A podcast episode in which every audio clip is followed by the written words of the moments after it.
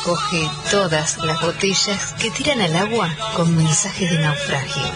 El pueblo es la gran memoria que recuerda todo lo que aparezca muerto en el olvido. Hay que buscar esas botellas y refrescar esa memoria. Leopoldo Marechal.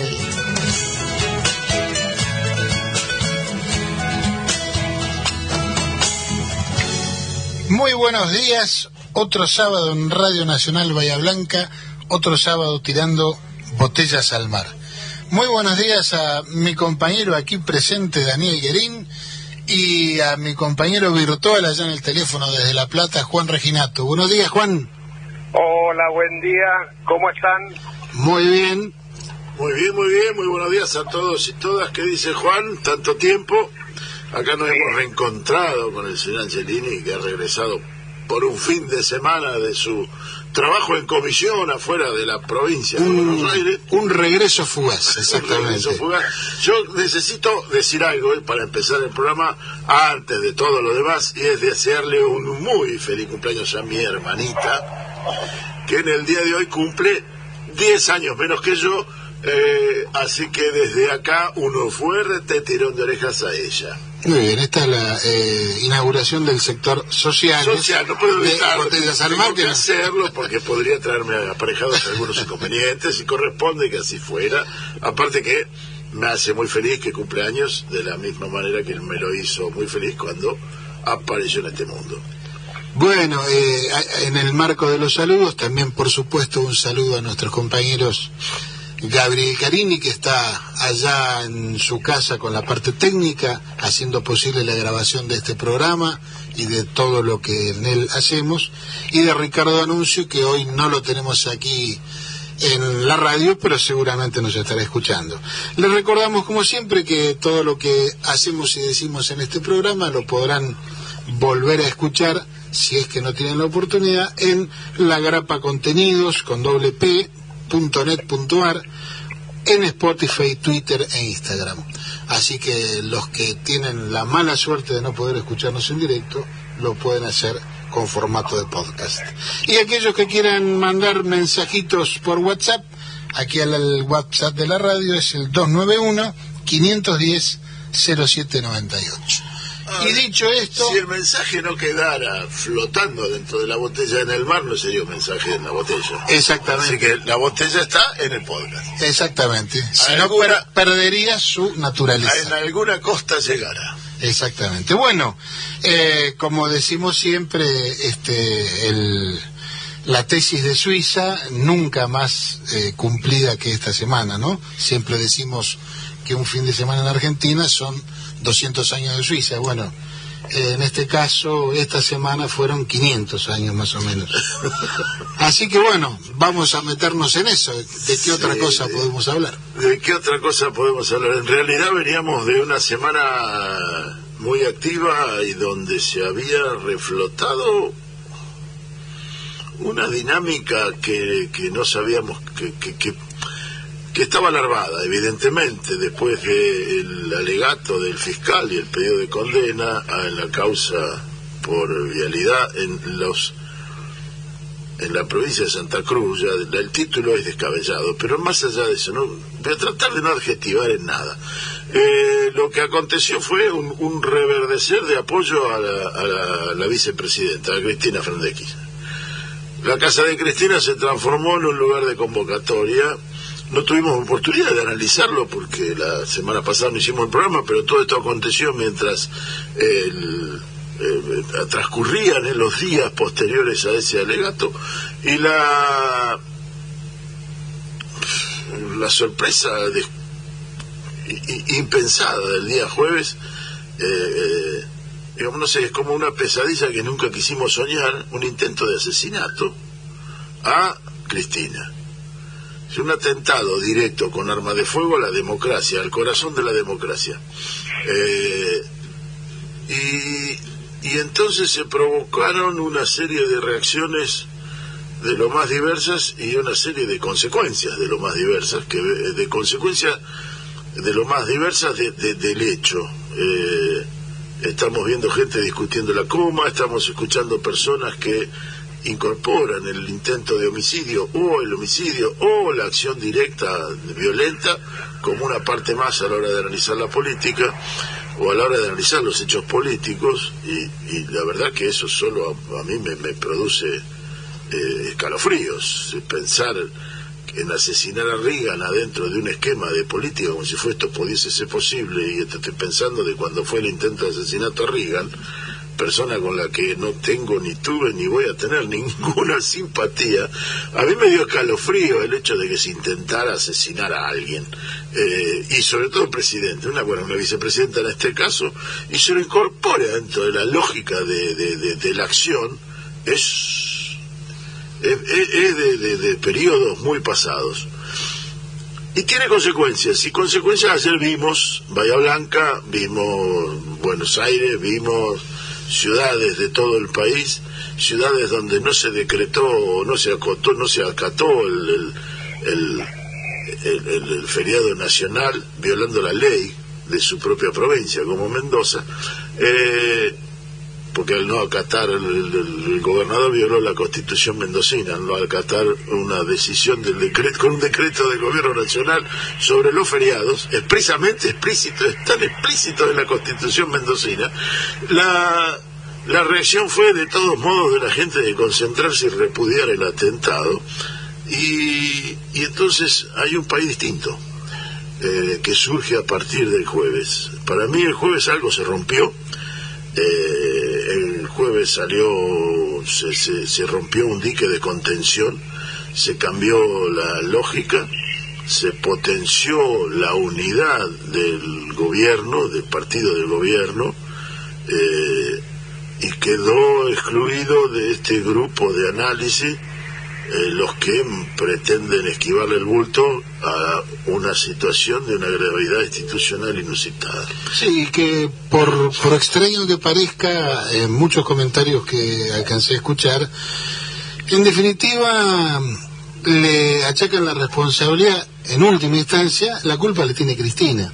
Y digo, eh, yo la verdad no lo puedo creer. Eh, y, de dirigentes, de dirigentes políticos, que yo puedo aceptar y entender que alguien piense distinto de otro. Es muy es muy natural que sea así y ese es el, el juego natural de la política y de la democracia.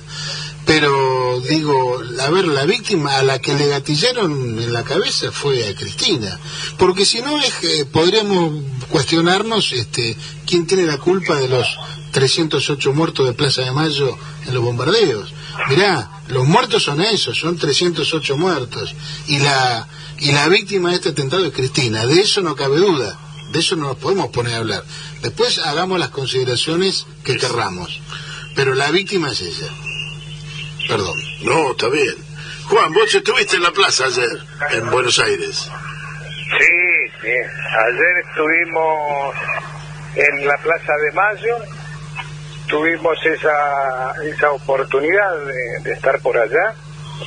Eh, creo que la respuesta que da ese conjunto de, gente, los números no sé si importan mucho, 500 mil, 600 mil, qué sé yo no, no, no, sé si es relevante.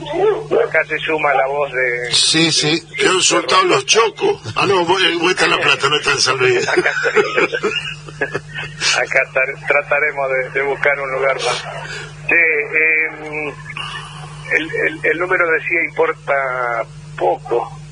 Lo que uno ve ahí es eh, mamaderas de niños de viejos, de sillas de rueda, de gente que va con su muleta, de gente eh, de, todas las clases sociales.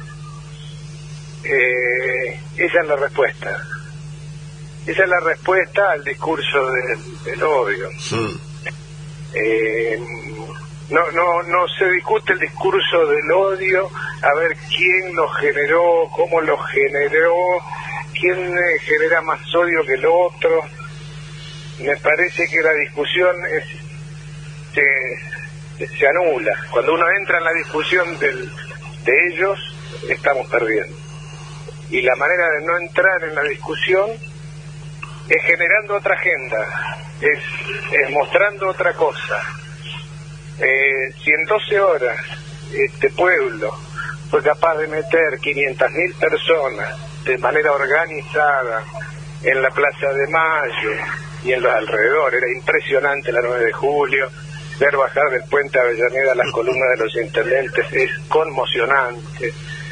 Eh, digo, si, si este pueblo después de ver cómo atentaban contra su principal líder, mete 600.000 personas, no hay un solo incidente, caramba. Y en cantos, ¿eh? entra con cantos y con alegría, porque ya Caramba, estamos festejando que no se haya, que no hayan podido este, pudrir, pudrir a un, a un país. Eso es lo que estamos festejando. Sí. Eh, y, y, digo, ¿no? Una diversidad, ¿sí? la, ver la, la, bandera de, de, Rucci, Mujica y el MAS en la misma escena.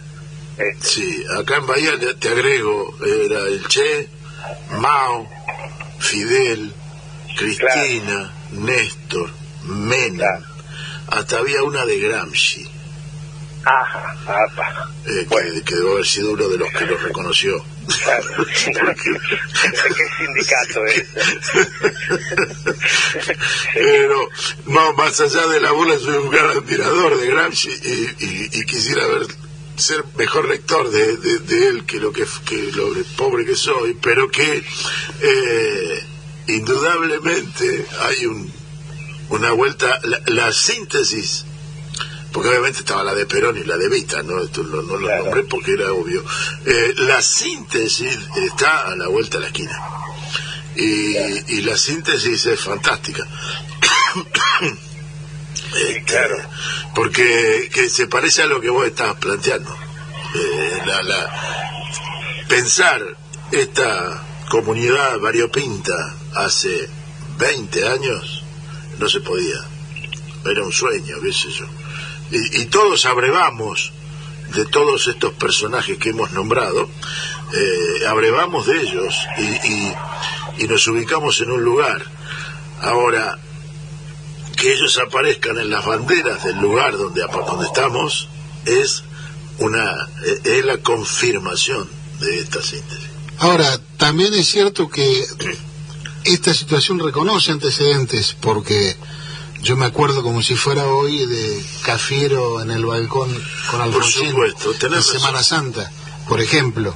Eh, yo creo que hay, hay antecedentes al respecto cuando una gran parte del pueblo eh, reconoce sentirse amenazada, avasallada en sus cuestiones más importantes, más elementales. En aquel momento fue la democracia. Bueno, y ahora... Hoy también, hoy también.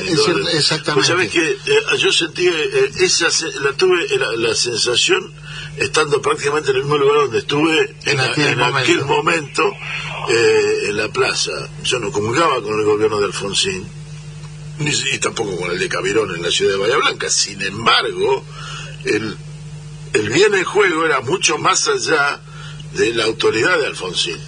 Era la, la, la, la propia esencia del el poder de, de, la, de la autoridad otorgada a Alfonsín, su presidente. Sí, y poco tiempo, poco tiempo después de haber sido recuperado eh, recuperadas las instituciones, ¿no? Que eso le daba un, un valor todavía más... Exactamente. Más hasta dramático. El miedo era diferente. Exactamente. Sí. Ahora, yo lo que reconozco también eh, es que aquella oposición era distinta a esta oposición. Era mucho menos destructiva. Porque yo eh, reflexionaba ayer qué lindo hubiera sido ver banderas de la UCR en la plaza, eh, repudiando la violencia contra Cristina pero digo, ¿cómo hacemos para que esté la bandera de la UCR si un gran sector de la UCR ha sido el promotor de mentiras, de calumnias, del de, de odio permanente? Entonces, digo, la, la oposición no es la misma, el país no es el mismo. Y por ende, y esto lo, se los tiro a ustedes para la, como, como chicana, eh, vamos a salir favore fortalecidos, vamos a salir mejores. Lo mismo decíamos en la pandemia. Eh, entonces, lo, lo planteo como pregunta. Eh, yo no, no, no, sé cómo vamos a salir. Eh, yo sí sé que no hay caníbal que se haya vuelto vegano.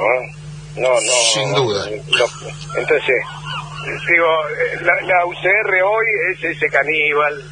Nos tenemos que defender en algún caso. La UCR no, el PRO sobre todo. La UCR capaz que todavía tenga algún margen. Pero digo, el PRO son caníbales. No, no, no tenemos otra cosa. Hay que defenderse, hay que ser inteligente y hay que construir pese a ello. No quedarnos, no quedarnos con su agenda. Si vamos a la agenda del caníbal nos come. ¿eh? No, no, en eso totalmente de acuerdo. Y fíjate, Juan, que por eso dije, no dije el PRO, dije la UCR. Claro. Eh, como, digamos, como emblema de una fuerza nacional y popular, o, que alguna vez... Y, la... y que tiene todavía en su interior eh, sectores que hacen posible esperanzarse en en el retorno, digamos así, ¿no? Eh, uno siempre tiene la, la, esperanza de que el movimiento nacional y popular logre convocar y logre confluir con todos los sectores. Y claro que en eso está la UCR. Cuesta un poco, ¿no? Porque digo, algunos personajes te se referencia a la UCR. Claro. Entonces digo, eh, me parece que hay que avanzar pese a todo y convocar a y hay que convocar en, la base, no con las dirigencias. Las dirigencias están evaluando en, eh, con, otro abaco, están, están mirando los porotos, están contando el ganado. Sí. Eh, entonces, eh, digo, la agenda del día jueves era este, el acuerdo IPF Petrona. Para mí, no sé si hay coincidencia entre ese acuerdo y este, el atentado a Cristina. Ese acuerdo marca un punto de inflexión. Son dos países con sus petroleras en manos del Estado que hacen un acuerdo por fuera de las tensiones entre Estados Unidos y Chile. Acuerdo del cual seguramente muchos oyentes no están enterados. No se van, claro, exactamente. Lo, lo, lo tapó. Ahora, yo, yo lo que digo y es también a manera de proposición para ponernos a pensar, ¿no? Porque yo coincido con vos, Juan, en que no le podemos pedir toda la dirigencia. También las bases también tienen que autoplantearse ciertas cosas.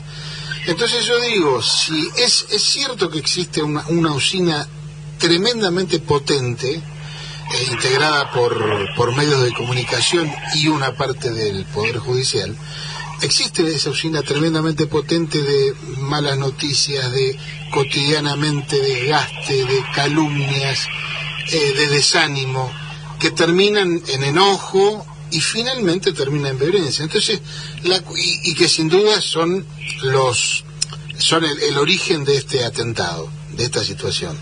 Ahora bien, la pregunta es, ¿y qué podemos hacer nosotros? No comernos al caníbal. Bueno, siguiendo con la, la, metáfora de Juan. Porque yo muchas veces caigo en la tentación de decir, me lo comería. Es fácil, claro. Pero digo, eso es una, una cuestión, pero propositivamente tenemos que hacer algo. O también tenemos que dejar de hacer ciertas cosas. Ahí sí hay planteos que van a, al gobierno incluso. Seguimos financiando a Clarín, le seguimos poniendo plata, seguimos yendo a sus estudios a tener entrevistas para cometer algún hierro y que después nos hagan pelota durante una semana. bueno, son cuestiones a plantearse. Yo, yo creo que en, esto, el odio cala en el que está dispuesto, en el que tiene la, en el que está preparado para que, que, que, le llegue. Digo, vos podés bajar un discurso de odio y si hay alguien que no es permeable ese discurso, no pasa nada. Ahí tenemos un doble mecanismo, tenemos todo un aparato de medios hegemónicos que está bajando claramente un discurso de odio, ¿sí? que eso logra llegar a la cabeza de un conjunto de gente. Pero también tenemos a los medios de, este lado, digamos, de nuestro lado, del movimiento nacional y popular, que funcionan en espejo. Toman la agenda de los medios hegemónicos, la discuten y la devuelve. La multiplica por menos uno, digamos. Sí, tal cual. Y para lo único que sirve eso es para confirmarle a los que se llenaron de odio con la agenda hegemónica de que lo que le vendieron era cierto. Nosotros podemos cortar esa cadena, porque si bien el discurso de odio de, ellos es eficaz en su, en, su audiencia, se realimenta por la negativa con lo que escuchan de nuestros medios. ¿sí? Y digo, claramente, la gente que estaba ayer en Plaza de Mayo y en todas las plazas del país no es permeable a un discurso de odio. No había una sola expresión de odio en lo que se veía en las plazas.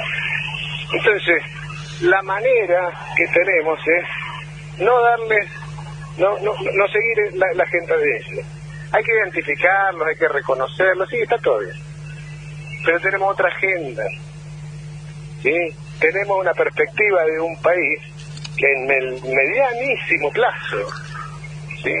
es un actor importante en la energía, en la minería, en la electromovilidad, este, en la industria. Esa agenda hay que discutirla. Y yo voy a, voy a agregar, Juan, te voy a sumar a lo que vos estás diciendo, porque lo que vos estás diciendo es indudable y desde el punto de vista económico-social, digamos, porque va a mejorar la, la, la, la, la, la calidad de vida del pueblo. O sea que sin duda es importante. Pero también debemos, yo creo, esforzarnos en valorar ciertas cosas que están tiradas por ahí en un rincón. El esfuerzo individual y colectivo de buena parte de nuestra sociedad, de los trabajadores, de las empresas pymes, eh, la solidaridad. ¿Cuánta gente hay que está yendo todos los fines de semana a un barrio a ayudar al tipo que está mal, que le está llevando un plato de comida? Lo estamos rescatando, lo estamos mostrando, estamos valorando eh, eso que está pasando eh, a la par de lo, de lo malo y, de la agenda de odio? A mí me parece que no, me parece que no. Y es, creo que obligación de, como decimos los medios de este lado, de empezar a plantearse y mostrar eso, porque si no estamos perdidos. Si, si nosotros conocemos más de derecho procesal que de cómo funciona una industria, de cómo hace para laburar alguien en el campo y demás, estamos estamos mal. Sí, salgamos de ahí.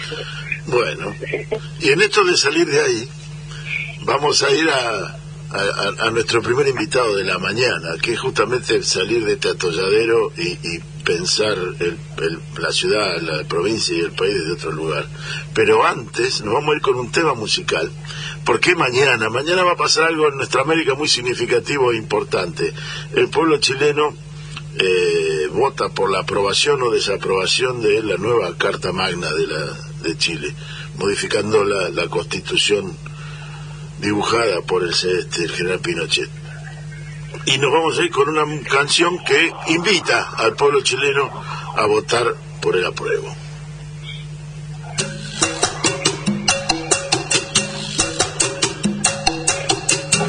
Hola. Apruebo el texto que recibo y apruebo así como se hizo escrito quedarán los sueños del pueblo que abrió el camino.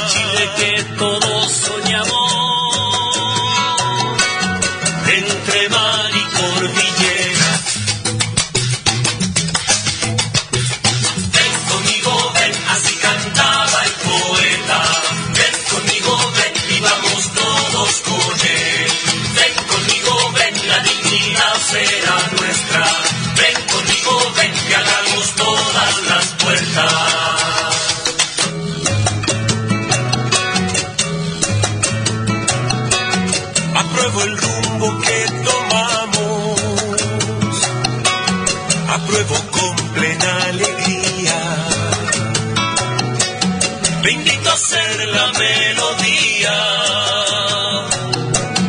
y el árbol de la savia nueva. Apruebo con toda la fuerza, apruebo que todo florezca y abrir la luz del mediodía que espera nuestra patria entera.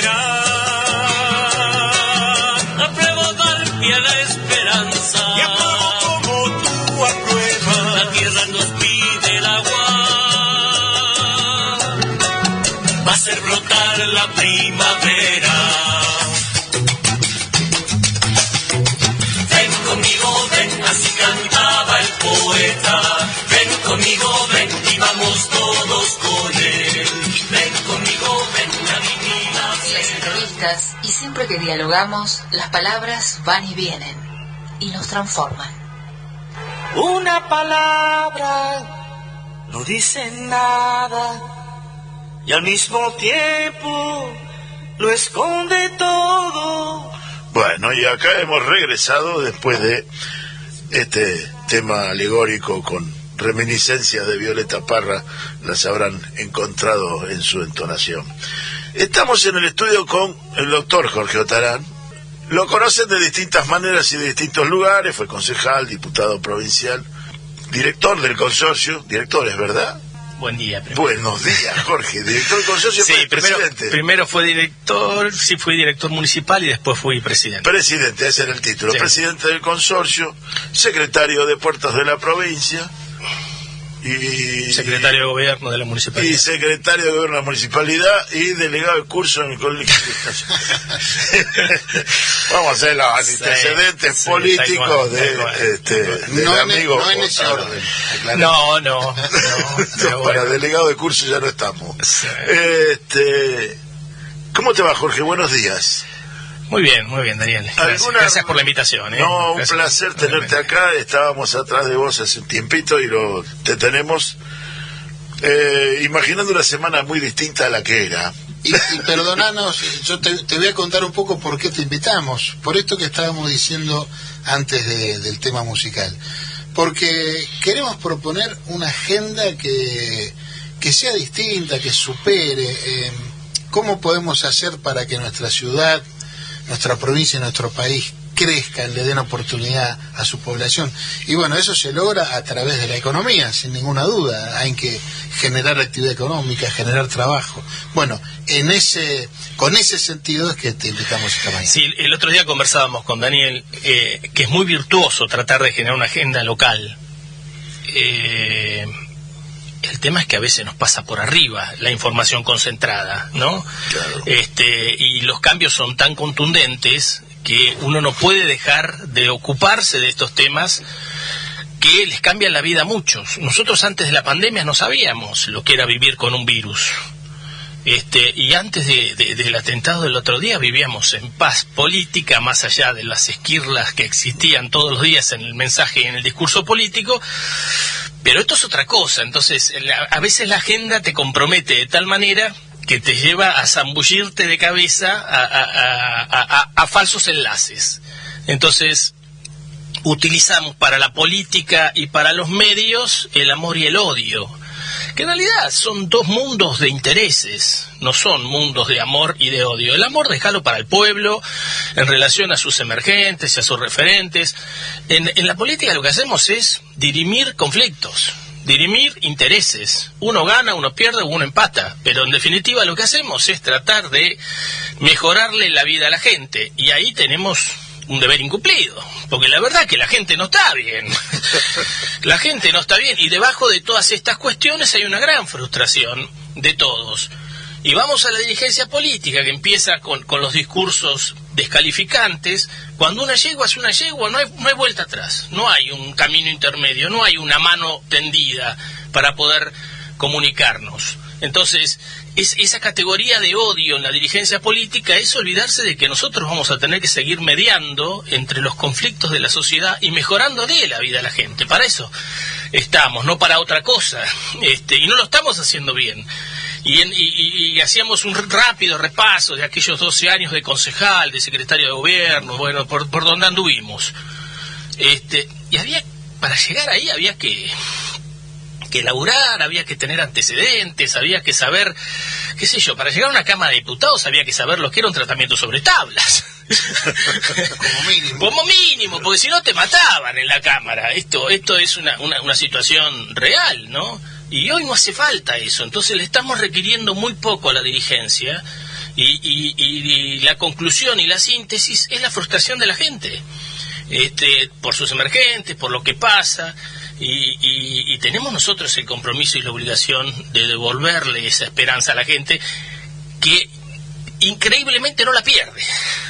Entonces nosotros tenemos de dónde agarrarnos, tenemos un pedacito todavía la- donde... ayer la vimos. Exactamente, o sea, hay una esperanza en la gente de que hay una recuperación. Y el que no la tiene en este movimiento la tendrá en otro, pero digamos, eh, la gente no descalifica el sistema, pero estamos fallando en la respuesta. Y eso es lo que nosotros tenemos que corregir y mejorar. Muy, me gustó eso de la, la- la- falsos enlaces. Me, me- voy a tomar esa frase. Me gustó mucho esa frase, Jorge. Pero, sí, Pero- pero suscribo, suscribo el Eh, criterio. ¿eh? Eh, Perdón, esta dirigencia a la que no se le exige el antecedente de haber pasado por un consejo liberante para saber lo que es un, un- un- un tratamiento sobre tablas, está más entrenada para proveer que para resolver el conflicto. O sea, eh, es más fácil darle un paquete de polenta o un plan o un movimiento a alguien que realmente lo necesita, que igual hay que dárselo que sentarse en el medio de dos grandotes a decir este, dónde ponemos el semáforo. Si lo ponemos en esta esquina, lo ponemos en la otra, que es un costo de oportunidad, porque cuando lo pusiste en una se te acabó la plata para ponerlo en la otra esquina. Entonces, esa resolución de conflictos no está siendo abordada debidamente por nuestra dirigencia, a la que tenemos que acompañarla, pedirle. Obviamente no no es mi caso que yo ya he, he tenido un camino recorrido y hace muchos años que no estoy en política y no no no espero ni ambiciono nada. Daniel decía compañero de secundario digo vengo a la radio porque porque es un amigo digo pero eh, por lo menos uno puede decir las cosas entre otras cosas, yo hice cinco años radio, ¿no? Con, Sí, al- sí, sí, con algún sí. amigo de la casa acá, con Coco Serrán, nos divertíamos ah, sí, mucho, sí, nos sí. divertíamos mucho. Una impertinencia, una impertinencia. Esto también, Ni ¿cómo más- era ni más ni menos, ni más ni menos. Bueno, pero es una manera de acceder al periodismo de la, por, por la, Sí. por la puerta lateral. Jorge, y cuando vos decís este, discutir el semáforo entre dos grandotes, y encima a nivel nacional los grandotes son muy grandes. Muy grandotes, muy, muy, y, y, y marcan agenda, y, y condicionan. Y cuando encuentran un dirigente débil, que no sabe defender los intereses que genuinamente representa, y bueno, se lo llevan puesto. Entonces, Sí, o, o- o- o ponen ellos ese... oponen ellos. Porque hoy, cuando analizaste esto, de llegar a proponer un candidato a cualquier a un cargo de cualquier cargo eh, primó a partir de un momento en los 90 comenzó a primar el hecho de ser conocido públicamente. De cuántas veces apareciste en Clarín para ser diputado nacional eh, discusión que yo fui testigo.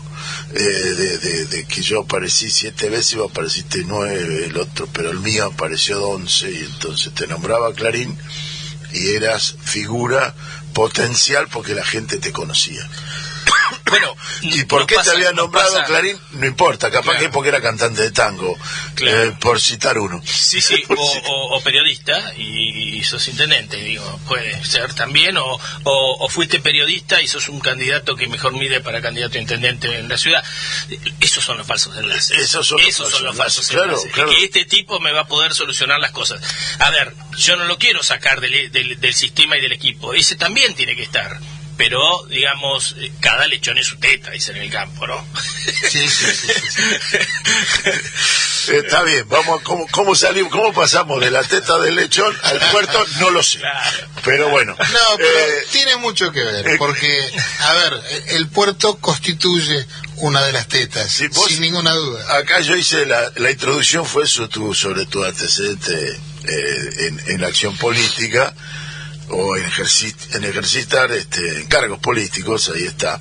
Pero hoy está siendo docente en temas de puerto y de logística en dos, tres universidades. Sí, eh, a ver, doy navegación y aeronáutico y también eh, estoy dando derecho comercial en logística y la, y la carrera de logística la creamos junto con la USO en. Tres Arroyos en un convenio con la Universidad Provincial de Ceiza este, y ahora estamos ya con la segunda corte en Punta Alta, también generando profesionales vinculados a la logística, un gran tema para la región porque este, nosotros eh, tenemos un Interland muy importante y, hay que atenderlo y hay que unirlo y hay que generar economías y eficiencias para el funcionamiento de, los, de las modalidades de transporte. Y esto es justamente el tema madre por el que te convocábamos. Este, estamos ante una... Todos sentimos que estamos en Bahía Blanca, particularmente, ante una situación que es una especie de, de- de bisagra. El acuerdo que se acaba de firmar hace dos días atrás, pareciera que ya pasó Sí, un año. el, un año el acuerdo entre P- este, Petronas para eh, incrementar la producción de, de petróleo y el bombeo de petróleo de Bahía Blanca, el gasoducto, una planta de, de- de- GLP y la exportación me, me, me plantea eh, plantea Bahía Blanca ante una situación de, de- de- de un potencial que siempre tenía ante la concreción de ese potencial. Eh, ¿Estamos en condiciones de hacerlo? ¿Cómo lo ves vos desde tu experiencia como presidente del consorcio y tu visión desde la logística de la región? Sí, claro que estamos en condiciones. Y, y- quizás Bahía Blanca sea el puerto que está en mejores condiciones. Por, por distintas razones que si tenemos tiempo lo analizamos. Pero este, Bahía Blanca es una ciudad promedio. Es una ciudad que tiene el 0,6% de la población nacional, que tiene el 0,6% de los patentamientos de autos, el 0,6% de los metros permisionados de, de construcción. Es una ciudad muy promedio, salvo cuando vamos a los números del puerto y del pueblo petroquímico. Digamos, ahí eh, la diferencia es exponencial. ¿No? Eh, Ahí hay una ahí hay una ventaja competitiva que tiene eh, eh, Bahía Blanca y la ventaja grande que tiene la ciudad es que la otra orilla es el mundo.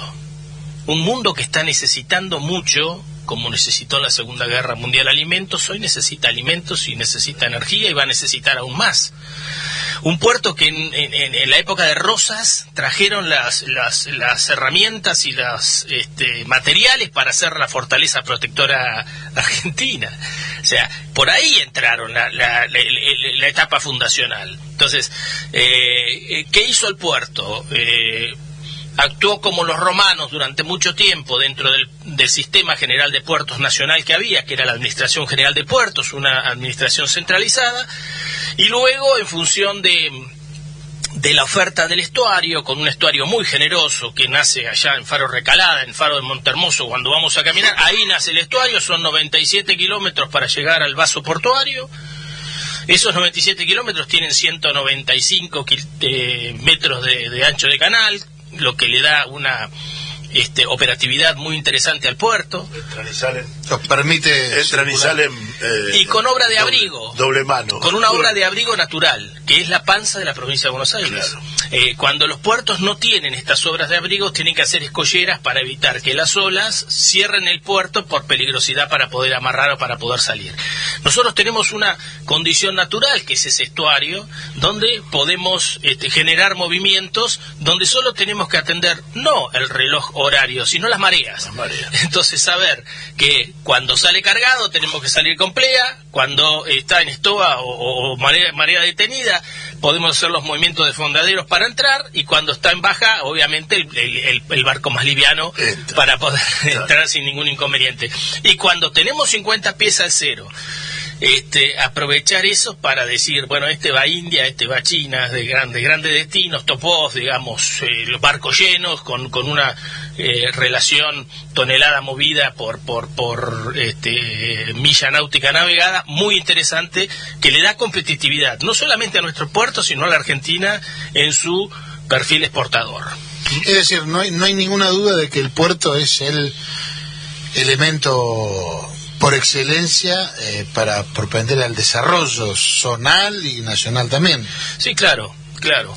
El agua ha sido en general eh, un aliado de las nuevas ciudades, ¿no? Este, y los puertos, eh, y sobre todo la Argentina, que está en el fin del mundo, porque nosotros tenemos entre el, Pacífico y, el Atlántico una localización y un emplazamiento muy distante de los mercados centrales. Para ir a la costa este de los Estados Unidos, donde hay un mercado de consumo muy importante, Miami, Nueva York, Washington, bueno, este, toda la zona de, de, Canadá, la parte, la parte norte y noreste, digamos, del continente americano o para pasar después a, la costa oeste, donde está Long Beach, donde está Los Ángeles, con puertos muy dinámicos, puerto de Houston, que tiene las características parecidas a la de Bahía Blanca, con un puerto este alternativo como es Galveston al lado.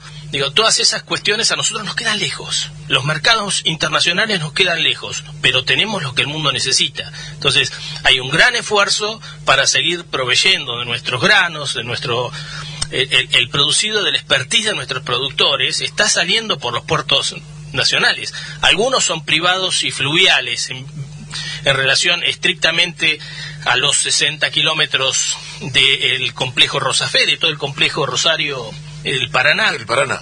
El Paraná. La mal llamada y en esos, y en esos, el hidrovía exactamente. pero no nos gusta llamarla así. O vía troncal, o como, como se denomina. En esos 60 kilómetros hay 21 puertos. De los 21 puertos que son privados y que fueron hijos de la 24093, que es la ley de, transferencia de puertos, este, hay 18 procesos industriales. ¿Qué significan 18 procesos industriales en 60 kilómetros? la concentración más grande del mundo en eh, materia de agroindustria. Digamos, ahí hay procesamiento de granos que hacen... ¿Aceites? la molienda hace 80%, agarras un poroto de soja, 80% es harina, 20% es aceite. Entonces decís, tengo biodiesel, tengo aceite de soja, tengo harinas, tengo, digamos, subproductos que elaborar o el grano primario, que es otra de las alternativas. ¿Qué es lo que ocurre? El Paraná cala menos que Bahía, entonces sacan mucho del subproducto por allá y mandan el grano primario, que pesa mucho más, a completar a Bahía Blanca. Las inversiones que hay en ese complejo Rosafe o Santa Fe, Rosario, Paraná, Vía Troncal o como se denomine, tienen en espejo sus inversiones en Bahía Blanca y en este, Quequén, que son dos puertos marítimos que hacen completamiento. Entonces aprovechan esa profundidad que tienen para decir, eh, acá está nuestro, el spread de nuestro negocio. Este eh, estas son las necesidades que nosotros tenemos para este, abastecer al mundo, porque eh, digamos, un bull carrier es un, un, producto de la industria naval muy chiquito y un post-Panamax te genera ciertas economías que necesitan profundidad, necesitan puertos de amarre, puertos que los recepten. Y este, como contrapartida de eso, que nosotros estamos muy bien en materia de granos, tenemos muy mala este, capacidad de producción industrial para contenerizar nuestra, nuestra producción como estamos lejos, eh, los tachos, digamos, a partir del 56, cuando se crea el, TEUS y el, contenedor homologado a nivel internacional, empieza todo el mundo a generar este, carga contenerizada.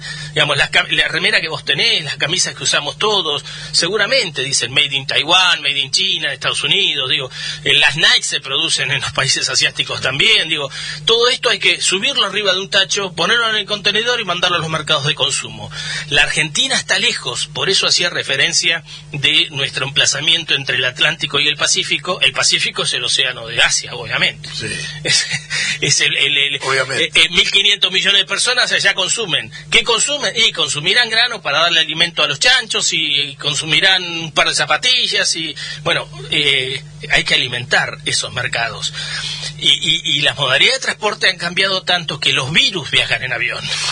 Entonces uno va viendo cómo se escala, eh, eh, esa escalaridad que, tiene, que tuvo la pandemia fue de Wuhan a Italia, con un brote en Italia terrible, a España, Después de España pasó al continente americano. Eh, ¿Por dónde entró? Y por dónde tiene que entrar, Estados Unidos. Digamos. Primero saltó allá y después llegaban las esquirlas en función de esa conectividad aérea donde, donde el virus se desparramó en, en mucho menos de lo que todos imaginábamos, ¿no? Este era un, ver- un vector que estaba dando vuelta por el mundo, que éramos nosotros mismos que viajábamos en avión. Hasta que demuestra el grado de, de conectividad, el grado y de complejidad relación, y de claro. complejidad que tiene el mundo no y de complejidad que tiene el mundo porque este hoy están confinados 21 millones de chinos hoy están confinados 21 millones de chinos para nosotros nos parece un chino realmente Claro, claro, sí, claro.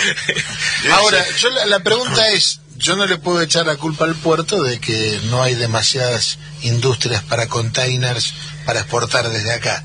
Sí. Pero ¿en qué puede colaborar el puerto? La luz de la experiencia de todos estos bueno, años, ¿no? mucho puede colaborar, en mucho. Este, de hecho, el puerto, el muelle multipropósito, el, el sitio 21 fue una obra del consorcio de gestión que luego fue este, concesionada para que sea un operador. Eh, El sistema, el sistema portuario de Bahía Blanca y el de Quequén, que nacen de la 11414, La que es la ley de, de- de, mm, de creación de los consorcios de Quequén y de, y de Bahía Blanca, eh, plantean puertos que tienen un perfil administrador no operativo.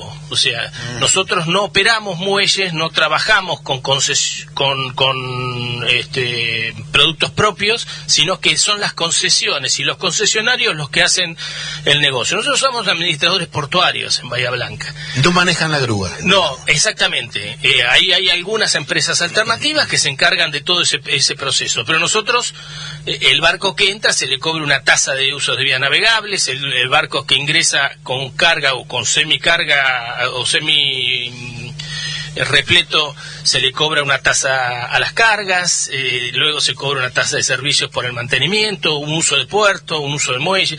Bueno, eh, esa es la tarea del- de la autoridad portuaria y la tarea obviamente de control marítimo y náutico y de seguridad lo hace la Prefectura Naval Argentina, no como organismo eh, eh, supremo. La, la situación eh, se nos termina el tiempo y se me amontonan preguntas, pero el vos planteás eh, el tema del consorcio, y vos, ahí hay un paralelismo entre lo que son los puertos en el Paraná y estos dos puertos principalmente y el resto que se han hecho en la provincia de Buenos Aires como consorcios, ya no por ley, sino por decreto provincial. Eh, a mí me resulta sumamente interesante el, el- la formación del consorcio, la, la- la- la interacción de muchas empresas en la administración de un bien común, en el que el Estado es el principal, bueno, el que coloca al presidente del consorcio. Porque Eh, es el dueño del puerto. porque es el dueño Eh, del La provincia de Buenos Aires es el dueño del puerto. Lo que pasa que eh, la ley 24093 dice, señores, administrenlo a través de un ente público no estatal o de una empresa privada. Esto es lo que decía la ley o que, que, que saca los puertos del, del- del ámbito nacional y los pasa a las provincias, a la provincia de Santa Fe, a la provincia de Santa Cruz, a la provincia de Buenos Aires. Nosotros tenemos cuatro puertos fluviales y cuatro marítimos que son muy dinámicos. En consecuencia, en la provincia de Buenos Aires fue un impacto muy importante la transferencia de puertos. Y la otra cosa que dice la 24093 es la posibilidad de la instalación de puertos privados que a raíz de eso nació bajo el paraguas de, eh, de, de un dragado contratado casi por 20 años. Este, ahí nació la hidrovía, ¿no? Eh, Como tal, 75% del grano que exporta la Argentina sale por ahí. Y- Y que eso hay que, hay que subrayarlo que el puerto Ingeniero White tiene una necesidad muchísimo menor de dragado. O sea, tiene Sí. una profundidad natural que le permite... Exactamente. Tiene cuatro o cinco puntos de dragados y obviamente sostener el vaso portuario con la oferta que nosotros tenemos. Lo que no se puede es faltar a ese compromiso. Cuando un capitán sale y el barco le toca abajo porque no se cumplieron con, eh, obviamente hay, hay denuncias en la Prefectura Naval Argentina, y- entonces eh, hay, que, hay que atender esta oferta que tenemos para que no se generen conflictividades náuticas en el egreso y en el ingreso al puerto. Así que dicho esto, yo digo, lo que resta reclamar es acción por parte de la autoridad política municipal.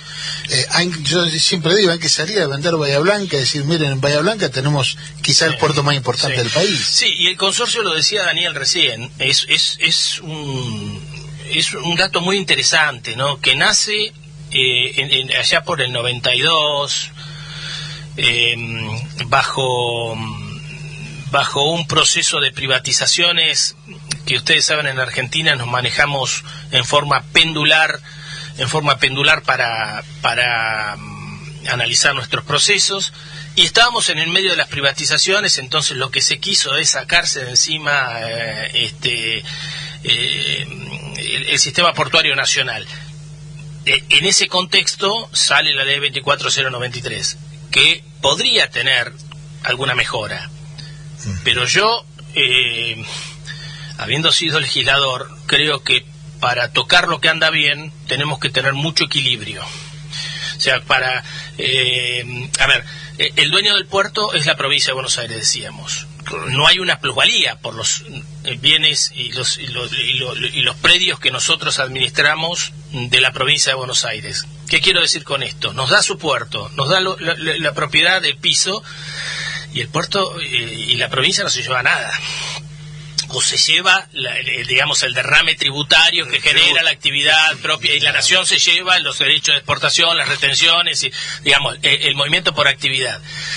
Pero nada, en, en, en, el ámbito político, un, un amigo, un amigo este, que fue concejal y que a mí me enseñó muchísimo, decía, eh, no se queden con todas las bolitas, repártanlas para poder jugar. Porque si se quedan con todas... Bueno, esto, esto debería entenderlo también el sistema en general, ¿no? Si queremos jugar a la bolita, tenemos que dar bolitas a todos, porque si nos quedamos con todas, nos quedamos no solos. Juega nadie. Claro. Jorge, te tenemos que despedir, te agradecemos mucho. Queda abierta la puerta para continuarla esta.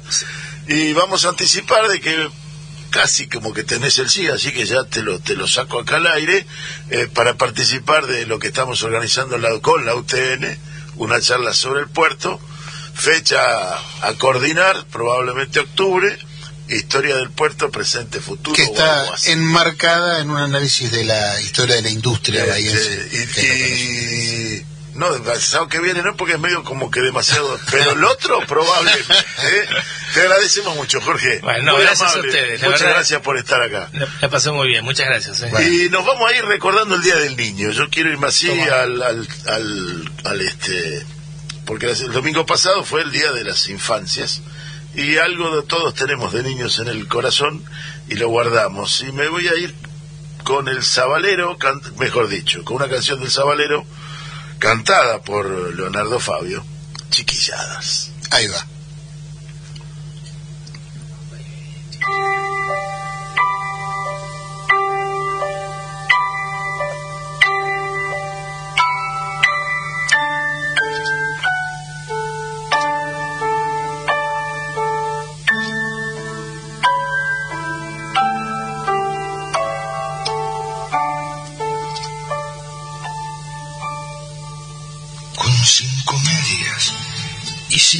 Pelota y aquella siesta perdimos por un gol. Una perrita que andaba abandonada pasó a ser la mascota del cuadro que ganó. Pantalón cortito, bolsita de los recuerdos. Pantalón cortito, con un un solo tirador. Dice el abuelo que los días de brisa, los ángeles chiquitos se vienen desde el sol y bailotean prendido a las cometas, flores del primer cielo, caña y papel color, pantalón cortito bolsita de los recuerdos, pantalón cortito con un solo tirador, media galleta rompiendo los bolsillos, palito mojarrero saltito. Como marino que ruega que la sensatez vuelva a su lugar, en vez de matarnos nos cuiden más.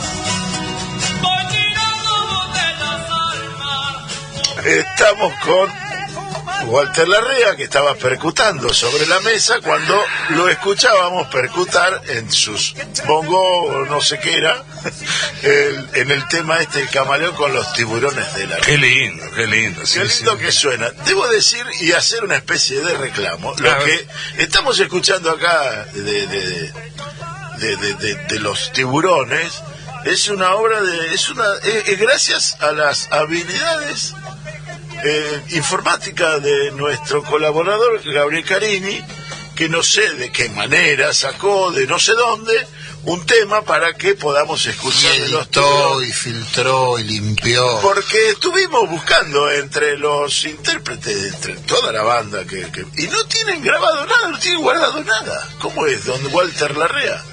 Eh, es una buena pregunta. No existe respuesta. Es una, es- una, es una muy buena pregunta. No, hay cosas subidas en plataformas digitales, pero todas que son tomadas de conciertos. Aire. Escandalosamente mal grabada. Eh, eh, mal, mal grabadas. Este, nosotros lo que pasa es que somos una banda que recién estamos empezando, entonces toda gente muy joven. todavía muy joven y todavía no hemos tomado la decisión de, de grabar. Es una vergüenza, nosotros llevamos 30 años tocando y no tenemos una una sola entrada tenemos a una sala de grabación que hicimos unos 4 o 5 temas allá por el 2000 2000, 2001 Grabado en celuloide. Sí, sí. y que no se sabe ni dónde ni dónde está y siempre cada, cada año cuando retomamos la, la cosa de ensayar y demás decimos bueno che este año ¿por qué no nos dejamos embromar y grabamos y pasa los años o sea, si quieren disfrutar a los tiburones, tiene que ser en vivo. Quizás porque le- no les puede faltar eso de la espontaneidad del público. Sí, por una parte yo creo que nosotros somos una, una banda que, que funciona en términos de, de- de disfrute tocando en vivo cuando está la gente, ¿no? Disfrute colectivo, Eh, sí, Claro, sí. si le falta ese contacto, Y por otra parte somos unos paletas secas, porque mm, este hoy hoy este hasta con un teléfono celular Sí. se puede grabar, digo, no no no, no recomiendo que la gente edite material discográfico con un teléfono, pero digo, ahí pero sí se puede grabar de consola y queda muy bien. Sí, queda muy bien. Pero bueno, este, las veces que hemos intentado nos hemos agarrado a piñas incluso. No, no, que yo no voy a permitir que me toquen mi parte. No, pero acá hay que editar. No, pero esto no. Pero pará, fíjate que no pegás un acorde. Y vos, pelado de mierda, ¿por qué no le pegás al parche como corresponde? Y mirá esa conga parece... Bueno, entonces... O sea no que detrás de toda esa alegría también hay... Ah, Esa, sí. Pero bueno, Pero, Nosotros- y mira, y esto te lo digo en serio, Walter, yo me permito rescatar esa esa alegría. Ustedes son un grupo bahiense, 30 años hace, Sí, me decís, sí, sí. este y que han transmitido muy linda música, porque a mí realmente me gusta la música que hacen, este y un sentimiento de camaradería muy interesante. bueno, acá estamos con Juan, también en el teléfono. Juan, ¿estás escuchando? Hola, está. ¿cómo están? Hola. Hola, Walter. ¿cómo estás? Juan, ¿cómo va? Qué gusto Este, ahí el tema que Igual, poníamos, se hablaba del camaleón, que lo que te ponía y te tiene mal es que eh, no tu maldad no me hace daño. Eh, ¿Cómo viviste los últimos días? Eh, Los últimos dos días, parece que fueran mucho de lo que aconteció en nuestro en nuestro amado país. Bueno, la verdad que, así como socarronamente, me atrevo a decir que lo bueno que tiene vivir en la Argentina es que uno nunca tiene este, motivos para, para aburrirse o para no sobresaltarse, ¿no? Este, supongo que si a un sueco, a un noruego o a un finlandés lo traemos a vivir acá, a los dos días infarta por la vertiginosidad, por la gravedad de los acontecimientos este, de orden público.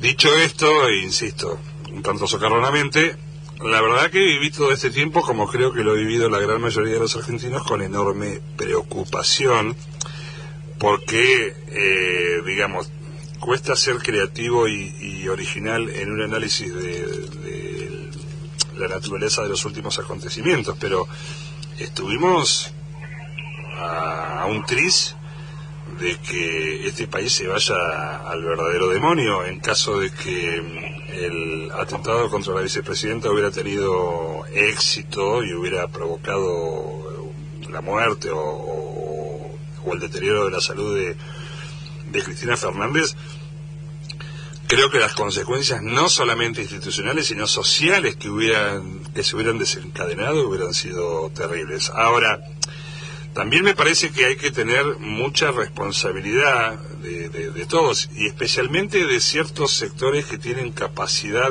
de formatear el pensamiento de la gente. Me refiero sectores de la política, sectores de los medios de comunicación, sectores de la justicia, en analizar y en pensar y en reflexionar cómo se llega a una situación donde en apariencia un sujeto suelto, pero que habrá que determinarlo judicialmente, llega a ese a esa cercanía portando un arma de fuego en condiciones de dañar, digamos, y cómo hay gente, incluso de la misma dirigencia política, que bueno, soslaya la gravedad del asunto y hasta incluso legisladores y legisladoras con, con bancas en ejercicio echan a rodar las versiones de que esto en realidad es un armado para victimizarse y para obtener rédito electoral. La verdad, venía recién escuchando un, un informativo en una, en una radio, hoy se cumple un mes de que asumió Sergio Tomás Massa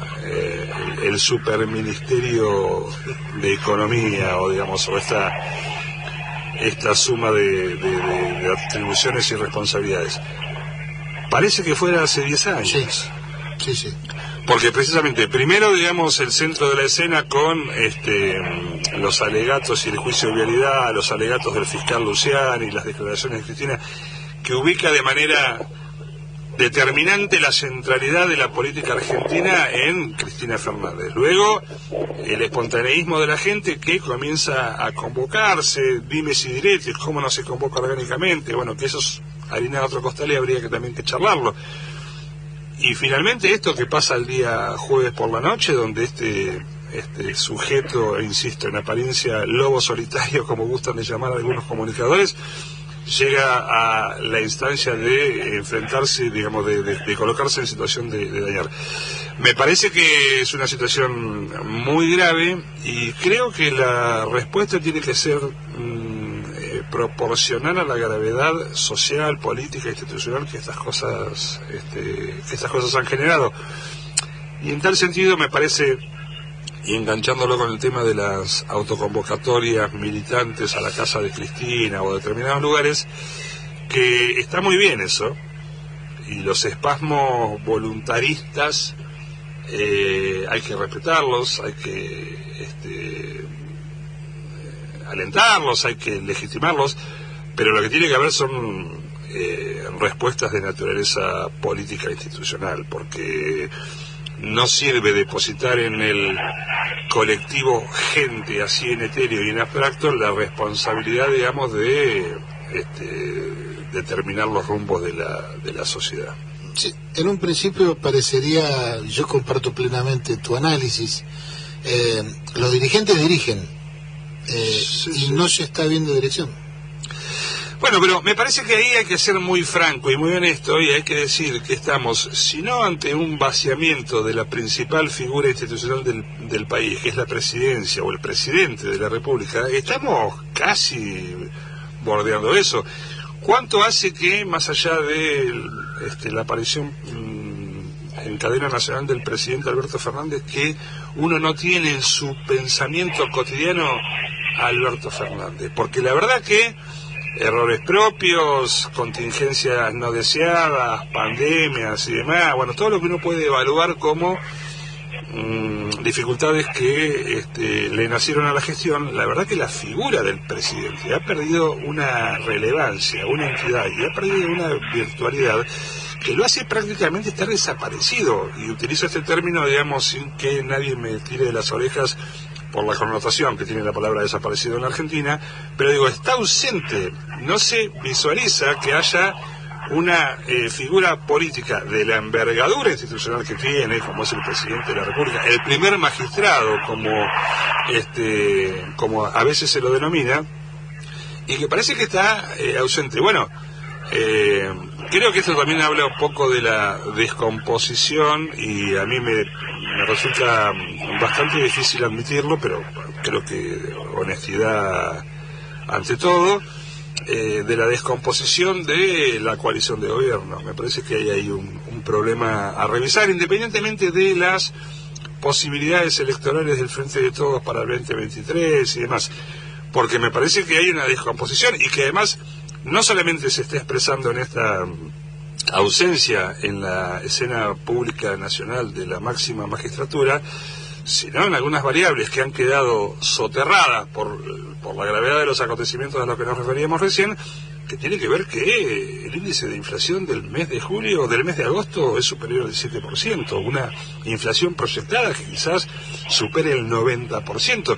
Digo, esto no solamente es eh, grave en términos de la macroeconomía, esto implica que hay mucha gente que tiene dificultades muy serias, muy ciertas y muy concretas para arrimar a, la mesa familiar eh, un plato de, de comida. Entonces, me parece que este, estas cosas necesariamente tienen que estar en debate y tienen que estar en debate en una fuerza que fundamentalmente está compuesta o está mm, abrevada en, en- en lo que son los principios básicos del peronismo, la justicia social, la política redistributiva y demás, y que, bueno, me, me parece que estamos este, llevándonos a alguna materia marzo. ¿no? Me voy a permitir decirle a Juan que cuando quiera intervenir lo haga, ¿eh? Estás en el teléfono, Juan. ¿Nos Sí, estás sí, escuchando sí. bien? Sí, estoy escuchando con, con atención lo que plantea Walter. Eh, claro, sí, sí, coincido en, el, en, en- lo que está planteando. ¿no? Eh, de alguna manera en el programa lo veníamos eh, también este, mencionando y, y- haciendo eje en que la figura de Alberto Fernández no podía ser tratada incluso internamente eh, como se lo venía haciendo porque en- en eso se contribuye también a la pérdida del poder político que es indispensable para tomar cualquier tipo de, de medida. ¿no? Claro, y que Eh, naturalmente uno, Juan, está hablando, o, o Walter recién hizo referencia al presidente como máximo entendido, como máximo dirigente, pero también yo creo que hay que mirar hacia adentro y mirar el resto de la dirigencia de nuestro movimiento. Es decir, ¿qué, qué está pasando al interior del movimiento? Sí, yo lo que digo es, ¿cómo, le, le preguntaría a Walter, ¿cómo, ¿cómo crees que se fortalece la figura de Alberto Fernández? ¿Qué, se tiene que hacer hacia el interior del frente de todos para fortalecer su, su, su primera magistratura, como lo menciona? Bueno, eh, me, parece que en principio y, y necesariamente como condición inexcusable eh, es de poner algunos egos, fijar eh, lo que entiendo que ha sido fijado al momento de la conformación del Frente de Todos como opción electoral en el 2019, fijar un corpus mínimo de presupuestos básicos sobre los cuales vamos a edificar la gestión. Yo tengo para mí la sensación, digamos, de que eh, el armado del Frente de Todos con el sector que responde o que se referencia a Cristina Fernández, el sector de Alberto, el sector de Massa, un poco cartelizó la gestión, digamos. Entonces, ¿no? Es como que eh, los hijos de eh, papá fallecido dicen, bueno, de lo que queda, a vos te queda el campo de Patagones, a vos el departamento del Mar del Plata y a vos la casa de Bahía Blanca. Y cada uno, bueno, se dedica a administrar esas cuestiones. Una gestión de gobierno de un país tan complejo como la Argentina no puede admitir, porque se torna eh, ineficaz, la gestión de gobierno. Y cuando digo la gestión de gobierno, no estoy planteando la- los grandes postulados de la liberación nacional y social, la unidad latinoamericana y el enfrentamiento al, al- al imperialismo. Estoy diciendo cómo se gestiona el ANSES, cómo se gestiona eh, la banca pública, cómo se gestiona eh, la aduana. Y entonces, nosotros tenemos como un elemento inaugural muy importante, que a mí particularmente, y en este programa quiero, creo que lo hemos charlado, la creación del Ministerio de Desarrollo Territorial y Hábitat, que venía a plantear y venía a formular la necesidad imperiosa admitida en la creación de un ministerio de generar una política pública tendiente a solucionar o a encaminar las expectativas y los derechos de las personas con re- relación a este, vivienda, tierras, espacios urbanos, hábitat.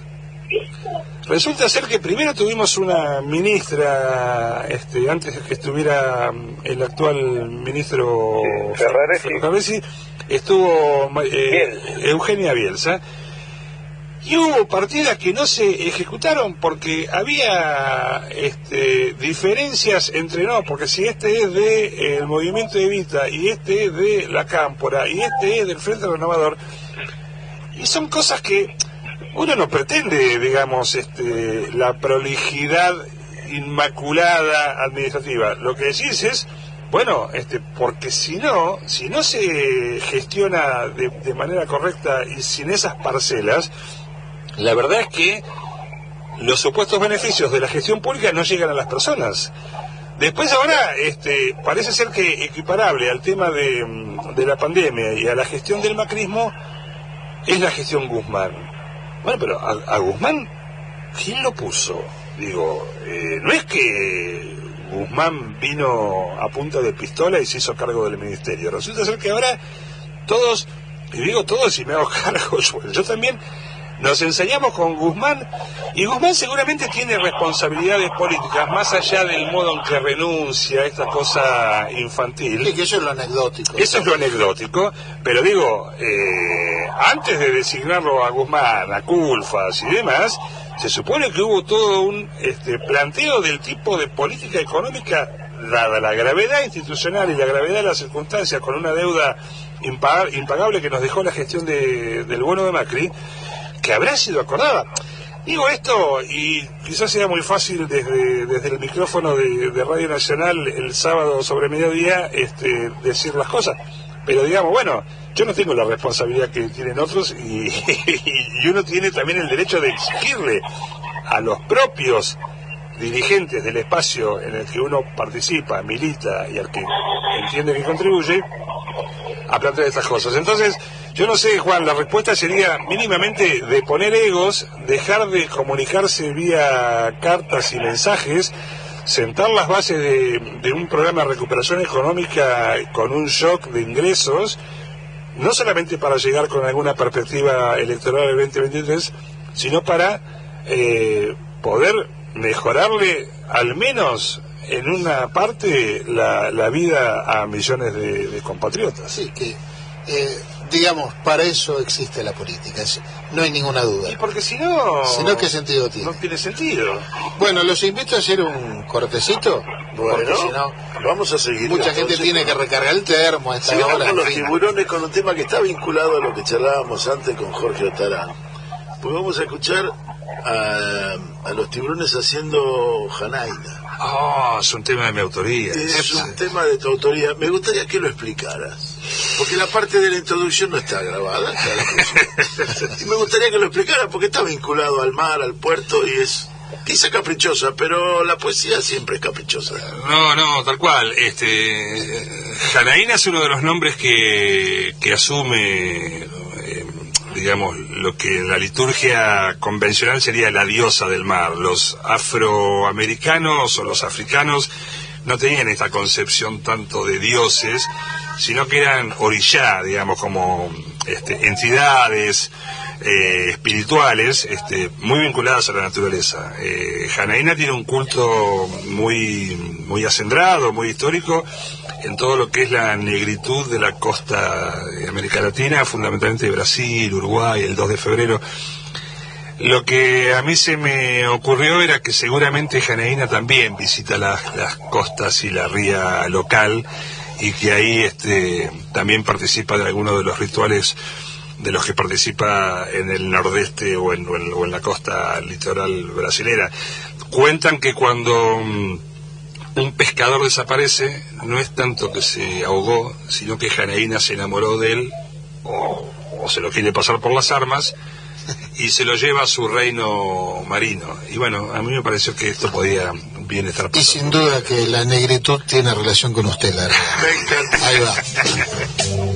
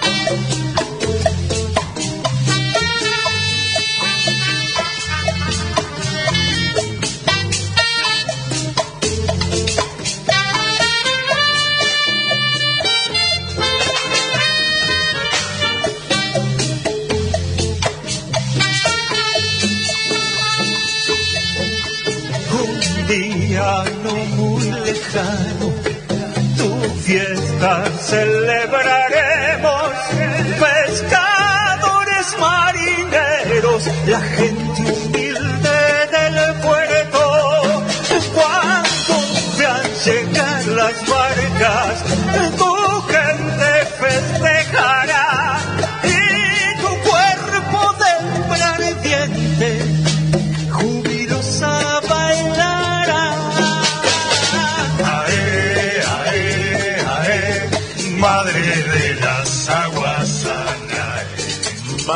de las aguas, me encantó negro. Así que los vamos a poder escuchar ahora. ¿Cuándo?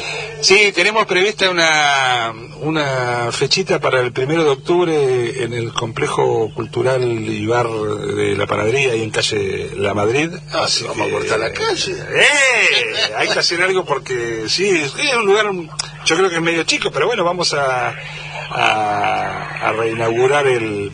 Eso es para ir, para ir este, Sí, sí, pasando, sí, Está sí, bien. sí, en los sí. lugares chicos desborden, es más lindo. Está que, claro. Es más lindo que los lugares grandes que despasen. Sí, sí, sí. Un poco también tiene que ver con Eh, eso. no, a veces, pero nos vamos a llenar, vamos Cobardes. vamos a cortar la calle, Cobardes. cortemos la calle La Madrid con los tiburones. Eh, Juan, ¿estás, seguís conectado? Te perdiste la canción, me parece vos. No, no, no, escuché la canción, estoy, Ah. estoy por acá. No, nos preocupaba que no escuchábamos al perro. Estoy, sigo en la calle, eso sí, ¿viste? Por Ah, algún auto parece. Bien, pero bien, bien. Bueno, esa, eh, ya, eh, no, no, los tilos no, los tilos están en febrero en La Plata, no, no, es, no, es, no hay olor a tilos todavía. No, pero hay un día, hoy, hoy, hoy es un día hermoso en La Plata. Ah, Muy, muy lindo está. Soleado. Yo diría un día peronista. O sea, está la bóveda celeste. Eh, Totalmente, sí. Bueno, Sí, sí, sí. quería continuar con, con Walter analizando un poco los acontecimientos y un poco la, la- la- la- el devenir y salir de, de lo que fue el, el- el primer bloque. Estaba más o menos pensado sobre un tema general de, de las- de las- el cuadro de situación, Mm. que el cuadro de situación fue modificado drásticamente el día jueves a partir de un disparo que no salió. Eh, Pero lo tocamos tangencialmente de todas formas. pero de todos modos, obviamente que sí, yo lo- hoy decía temprano que para mí algo se rompió el jueves y no, no sé muy bien pero que lo que está por venir es distinto, ¿no? Es diferente, cambió el, rumbo de las cosas. Y hay dos actores políticos que, que, que emergieron de acá, uno histórico, la CGT, eh, que, que, que participó también ayer de las marchas y en todo el país y que bueno, pero sin entrar en detalles, yo quiero los detalles los, los analice Walter. Eh, uno la CGT y otro que es muy novedoso, que es lo que se ha dado a llamar la Liga de Gobernadores. Mm. Sin el título de liga, que a mí me gusta mucho porque tiene una reminiscencia histórica, pero Ah, yo pensé, bueno, está bien, está bien. pero bueno, pero no, porque la Liga de Gobernadores confrontó con Sarmiento. A mí me, me- no sé, pero pero más allá de eso, eh, hay una la, la actividad y la posición política conjunta de un grupo importante de gobernadores eh, que es un actor novedoso en la política en la política nacional. Eh, quería de estos dos factores o de estos dos nuevos o de estos actores eh, tu opinión, tu visión, las perspectivas. Sí, eh, yo coincido en que hay una, una aparición con vocación de convertirse o de constituirse como actor político de, un conjunto de gobernadores. Discrepo un poco en, cuanto a la originalidad. Creo que además de las referencias históricas de, de, la, de los periodos del siglo XIX, los gobernadores han tenido en distintos momentos, especialmente cuando hay gobiernos peronistas, han tenido alguna alguna actuación, a veces con mayor y otras veces con menor grado de institucionalización política. A mí me parece que los gobernadores en un país federal, eh, desde lo formal, pero unitario desde lo real, como es la Argentina, eh, están llamados a cumplir un, un rol, ya no como eh, ejecutivos de sus respectivos territorios provinciales, sino que me parece que tiene que existir una orgánica donde puedan ser parte de una mesa, no de cogobierno, porque la verdad que las características fundantes del modelo federal argentino claramente ponen en cabeza de un, de un presidente y una- un gobierno federal el regir los destinos del, del país, pero sí me parece que los gobernadores tienen que empezar o tienen que este, continuar o profundizar conformando un actor que se siente en la mesa. Digamos, eh, tomar la defensa de los intereses Incluso, de, cada, de in- cada jurisdicción. Incluso de los intereses, los intereses suprajurisdiccionales, este, y esto puede parecer un tanto contradictorio con la mm, organización federal de- del país, pero a mí me parece que hay mm, cuestiones a los que los gobernadores, que son los que tienen el contacto directo con lo territorial, digamos, ¿no? Del mismo modo que los intendentes lo tienen con sus comunidades, me parece que los gobernadores tienen, este, y, y- y deberían estar llamados a conformar un bloque eh, de mm, actuación política. Después habrá que ver, digamos, si eso tiene necesariamente una, una, una figura institucional que lo represente, pero yo pensaba, eh, uno de los proyectos, o, o no sé si no el único proyecto serio de modificación de la Corte, que es una materia absolutamente eh, postergada en el debate argentino, o postergada, digamos, o no abordada, lo planteó precisamente la Liga de Gobernadores. Porque incluso las decisiones de la Corte afectan de manera directa la realidad de estas jurisdicciones provinciales y por tanto afectan no solamente decisiones gubernamentales, sino que afectan la vida, el patrimonio, la honra de los habitantes de esas, de esas jurisdicciones provinciales. Después habrá que ver si el proyecto que presentaron, y que me parece que uno de los impulsores era mm, el gobernador Capitanich de Chaco, si la Corte de 24 con representaciones federales, si eso es este, conducente, si no se convierte en un mega organismo, y además, y digo como para meter un bocadillo respecto al tema de la justicia, la modificación de la Corte sin una profundísima revisión del sistema de justicia en la República Argentina es como, este, nada, como un parche, porque la Corte per se, digamos, se puede poner la mejor Corte. Si no se modifican y no se instrumentan cambios muy profundos en la, en la, en la manera de administrar justicia en la República Argentina, podemos hacer cortes de 100, de 40, de 2, que no va a funcionar. Pero digo, aún admitiendo esa, eh, esa complejidad, yo creo que uno de los proyectos, o si no el único, pero el que tuvo visos de seriedad y que tenía consenso era el presentado por esta Liga de Gobernadores. Así que si me permitís, Walter, este, no es lo mismo la defensa que pueden hacer desde lo legislativo los senadores que la que pueden elaborar desde la gestión diaria, desde el contacto territorial, los gobernadores. Bueno, porque a mí me parece que los senadores que representan al pueblo de las provincias y demás tienen una, un, rol institucional en la este, confección y en la discusión de, de- de las leyes nacionales y demás. Ahora, hay aspectos de la gestión pública, política, de la construcción de consensos y de políticas de Estado de los gobernadores, a mí me parece que no para darles una preeminencia, este, insisto, que los convierta en es- cogobierno. Copresidentes. No, no, no. Pero porque además, independientemente de la de las formalidades casi administrativas que tiene la representación política, los gobernadores son tipos que tienen este su, su, su manejo, sus cuotas de, de poder, y son los que tienen la relación directa con las comunidades. Es cierto, la, la- la diferencia asimétrica de las provincias, de los estados federales este, provinciales en, en la Argentina, hace que a veces haya provincias que tengan otro peso. No es lo mismo la provincia de Buenos Aires, la provincia de Córdoba, la provincia de Santa Fe, que la provincia de Tierra del Fuego o la provincia de este, Formosa, por poner, digamos, sin que, sin No, que suene peyorativo, digamos, son diferentes de, de volumen de población, de, de- potencia de- económica. de PBI, de erradicación de, de, de, de- de industria, de generación de fuentes de trabajo. Ahora, el gobernador de Formosa, por decirlo, por volver al ejemplo, o, o la gobernadora de Tierra del Fuego, digamos, seguramente tienen este, los mismos derechos y las mismas voces para poder este, plantear algunas alternativas que este, coadyuven a conformar una, un, diseño de país que sea realmente federal, porque a mí me parece que todos somos federales, pero este, el unitarismo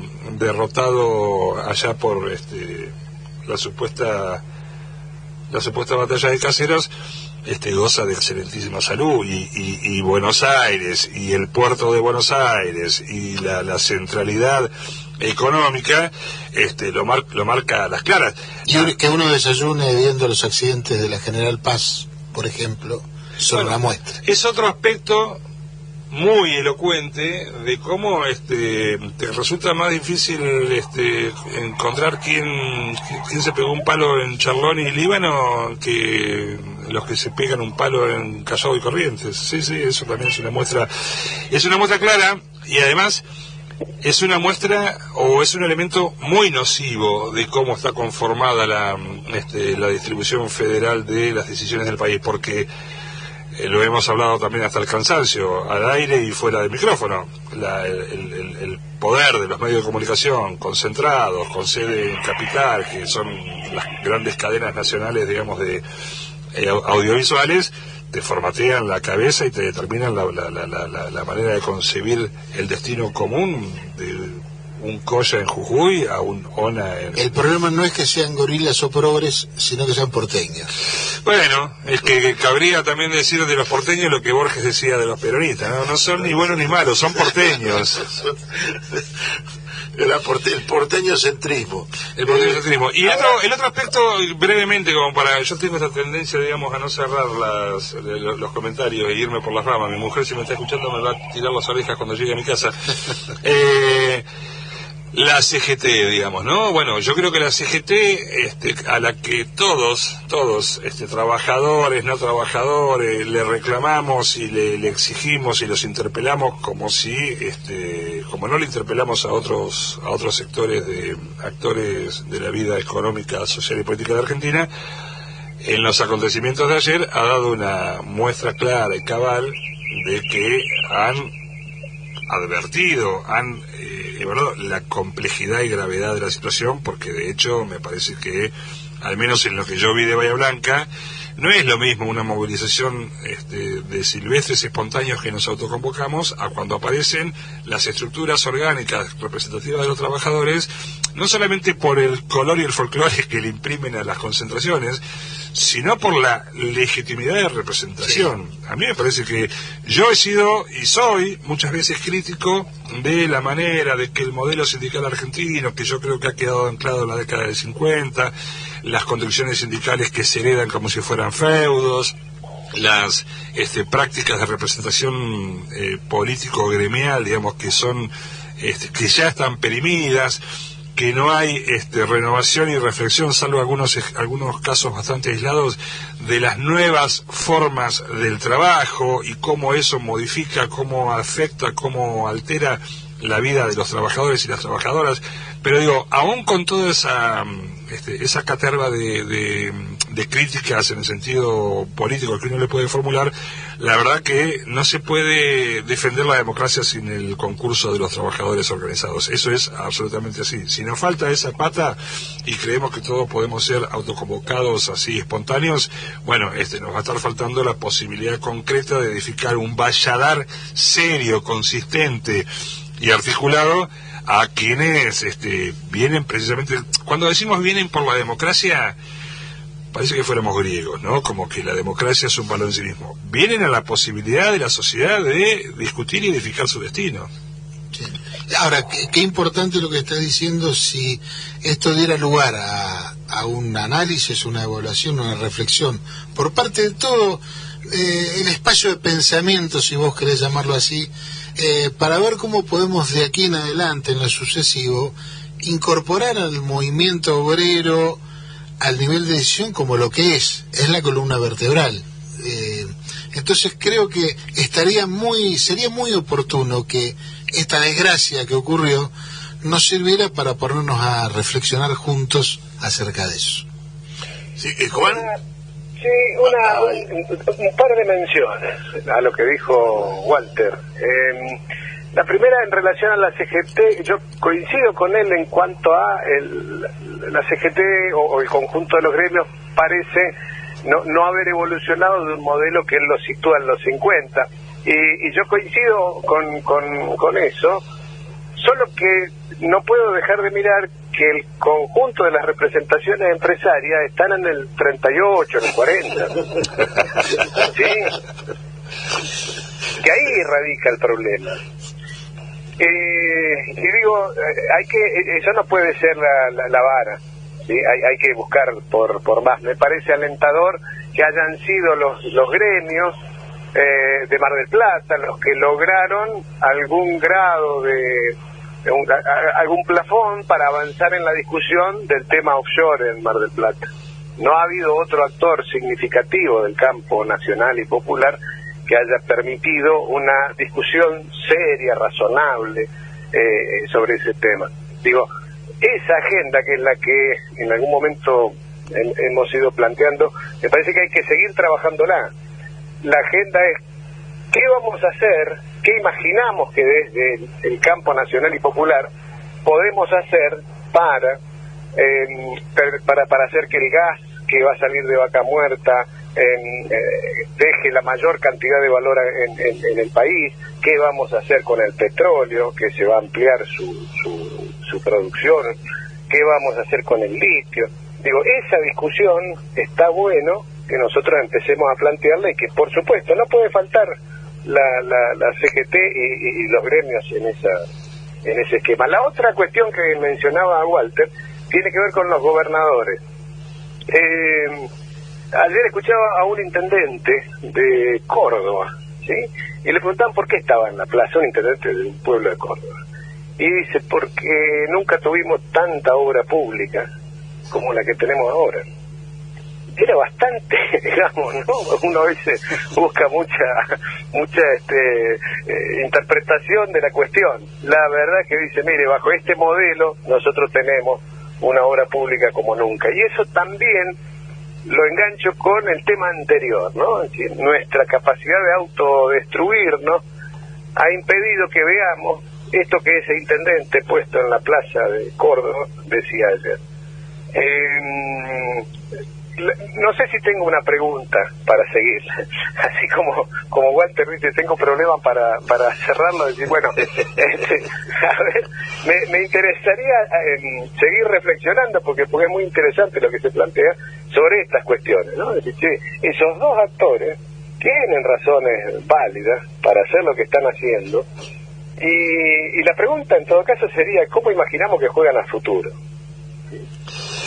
Sí, yo suscribo mm, a pie juntilla lo que vos manifestabas, Juan, y mm, mientras hacías la referencia o ejemplificabas con este, algunos aspectos de la producción, el petróleo con vaca muerta, la, la- la minería, el litio y demás, pensaba, por ejemplo, en una cuestión que en la que yo participé, no sé si de manera tan directa, pero por lo menos indirectamente, que por ejemplo el país, y también lo hemos conversado muchas veces acá, se rige en términos financieros por la ley 21526. 21.526 del 24 de febrero del 77. La ley Martínez Dios, donde se edificó el nuevo paradigma financiero en detrimento del paradigma productivista con sus más y sus menos que venía de la década del 40-50. Digo, al momento de discutir y al momento de plantear el debate de por qué es necesaria una reforma de la ley de entidades financieras, bueno, yo creo que los representantes, los trabajadores bancarios tienen que estar allí, trabajadores y trabajadoras.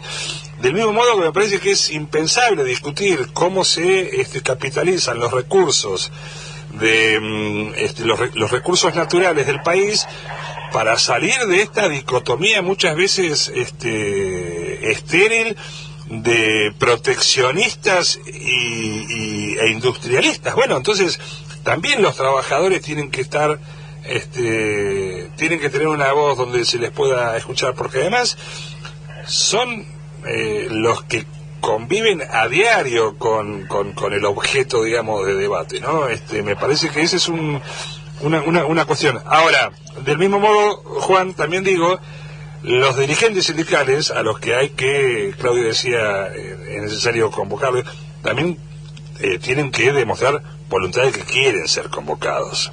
Porque más de una vez, dicho con todo el respeto por los compañeros sindicalistas y las compañeras sindicalistas, están más mirándose el ombligo y están más mirándose su propia quintita que apostando a este a ser actores de una de, de una historia más trascendental que, que el propio ombligo. Entonces también ahí digamos hay que hacer un esfuerzo. Y porque además los dirigentes deben considerar y deben este, reconocer que no son solamente ellos por sus capacidades y sus trayectorias, sino que ellos son el emergente y la representación de un colectivo que no solamente tiene que ver con los trabajadores de su actividad, sino con el conjunto de la clase obrera como sector organizado. Y creo que este es un momento clave, bisagra, para, para esa convocatoria, porque así como hace un par de años Cristina en algún discurso dijo que, o predijo que el crecimiento no se lo lleven cuatro vivos. Bueno, en este momento el crecimiento que está previsto eventualmente para el futuro corto, de corto plazo, es enorme. Entonces, más que nunca nos tenemos que sentar para ver cómo no se la llevan cuatro vivos. Sin duda. Y, y en ese sentarse tiene que estar el movimiento obrero organizado, sin duda. Sí, yo eh, sumo a esto. Eh, para mí la, mm, la, la campaña del desánimo que nosotros estamos viendo montada sobre algunas cuestiones concretas, ¿no? Es decir, la inflación es algo concreto, la distribución del ingreso es algo concreto, pero arriba de eso se, se, se ha este, sobredimensionado el malestar. Tiene que ver con ese futuro.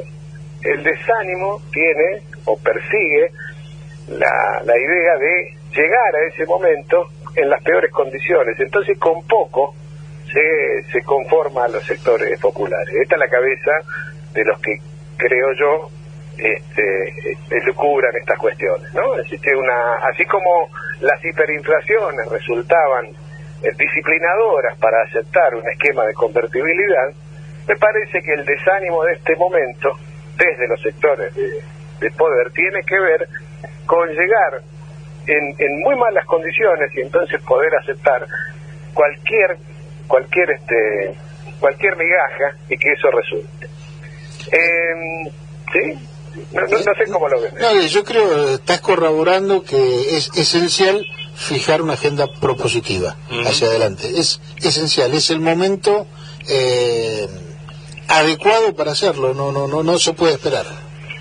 Es que eh, más allá del momento del tiempo es es que no se puede vivir de coyuntura en coyuntura tenemos que, que- que- nos vamos por eh, Las urgencias. los falsos des- los falsos enlaces decía Jorge Otarán eh, y- Sí, y, y pe- permitime un bocadillo para completar lo que vos decís.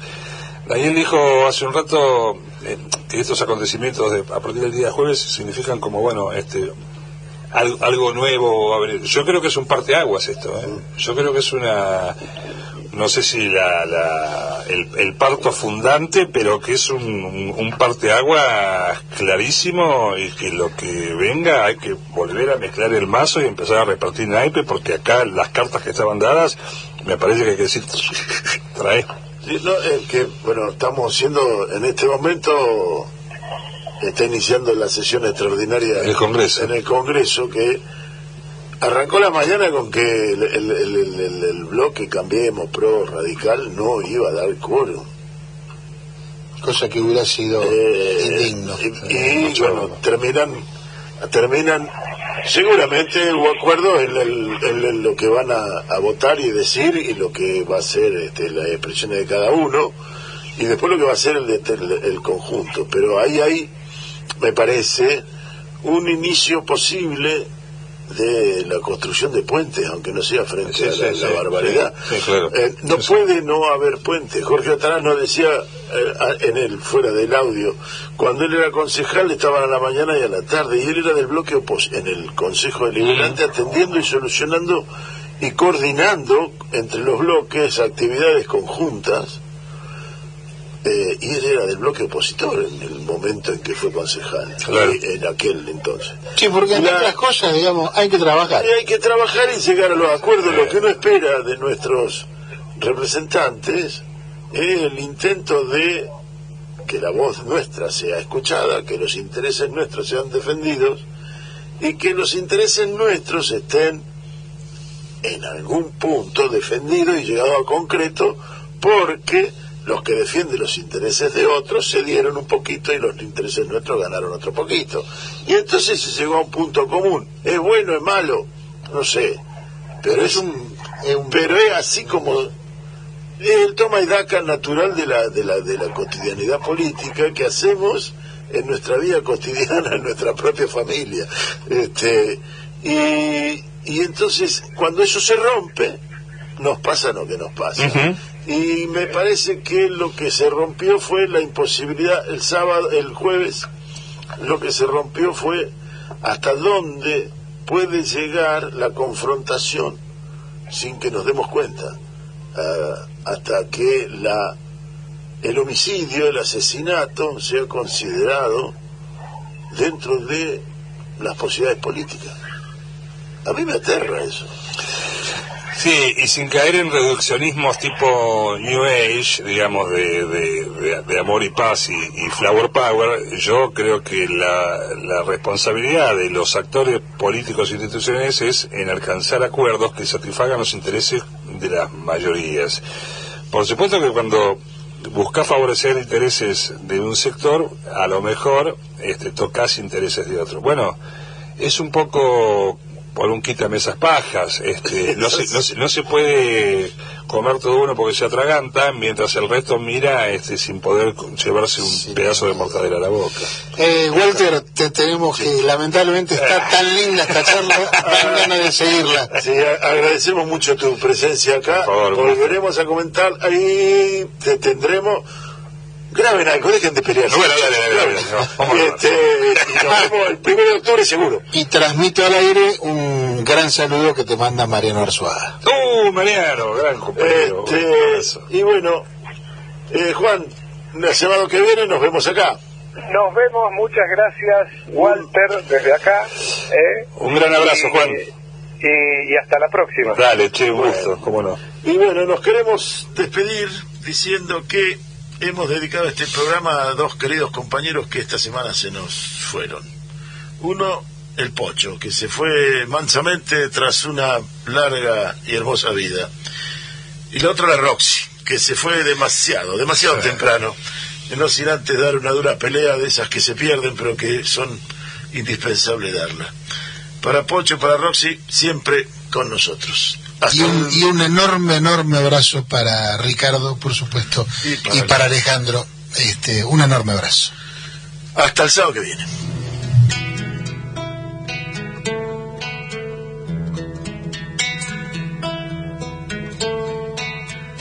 Ya va a escuchar crujir el otoño en sus hojas, la dulce turbación, como un malón de hormigas, rumor de colibrí, alas de mariposa, dicen que ninguna derrota puede ser definitiva.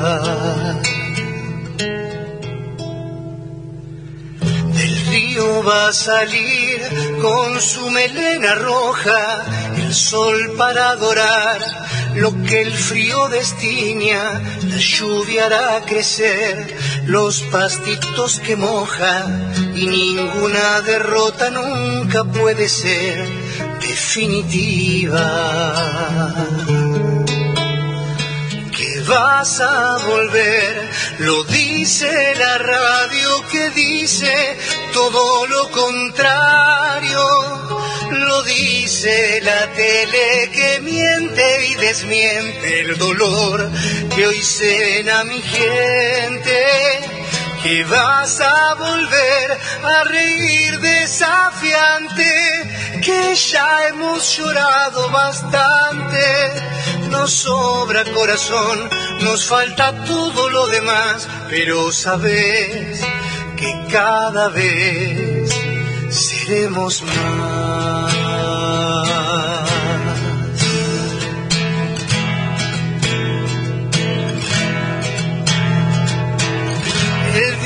Va a barrer los bordes de la luna con tal de iluminar tu amor a la deriva.